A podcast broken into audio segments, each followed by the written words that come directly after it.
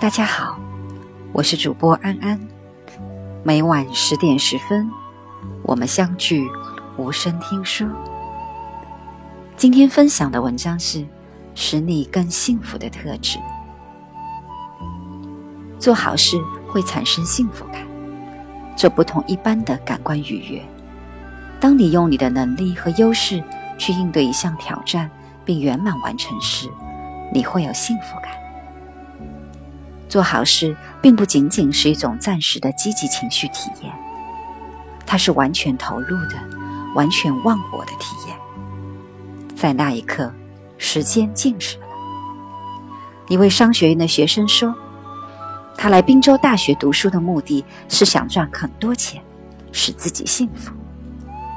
但是他发现自己宁可花时间帮助别人。”也不愿意拿同样的时间去逛街买东西，因为前者带给他的幸福感更多。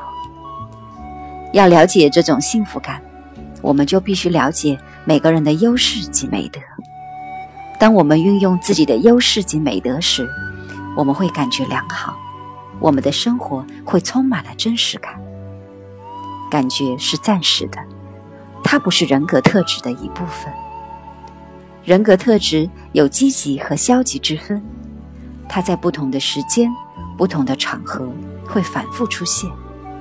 优势和美德是积极的人格特质，它会带来积极的感受和满满足感。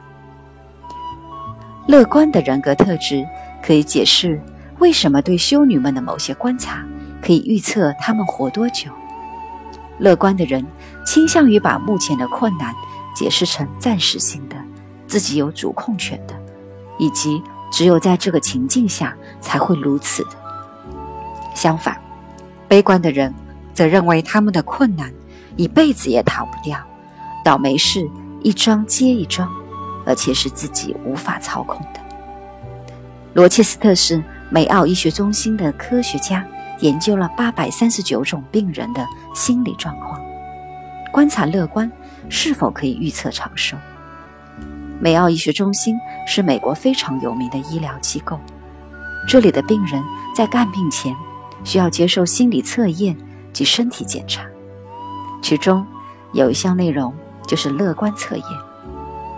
四十年前，科学家们就开始了这项研究。到两千年，已经有两百个病人去世。通过比较发现。乐观的人比悲观的人长寿百分之十九，这个数字正好与有幸福感的修女的数字相差不远。乐观只是二十几个使你更幸福的特质之一。哈佛大学的乔治·瓦特恩特教授进行了两项长期的追踪研究，其研究的主题被称为“成熟防御”。包括利他行为、延迟满足的能力、对未来充满期望以及幽默感等。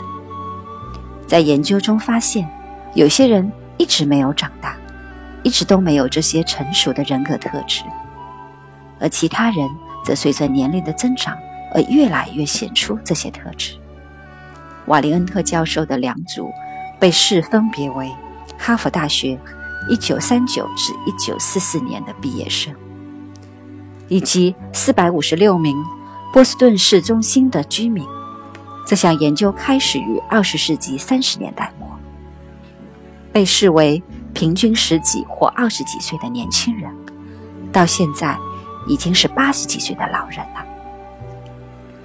瓦利恩特教授发现，对能否成功进入老年期，最好的预测因素为收入、身体健康状况与生活乐趣。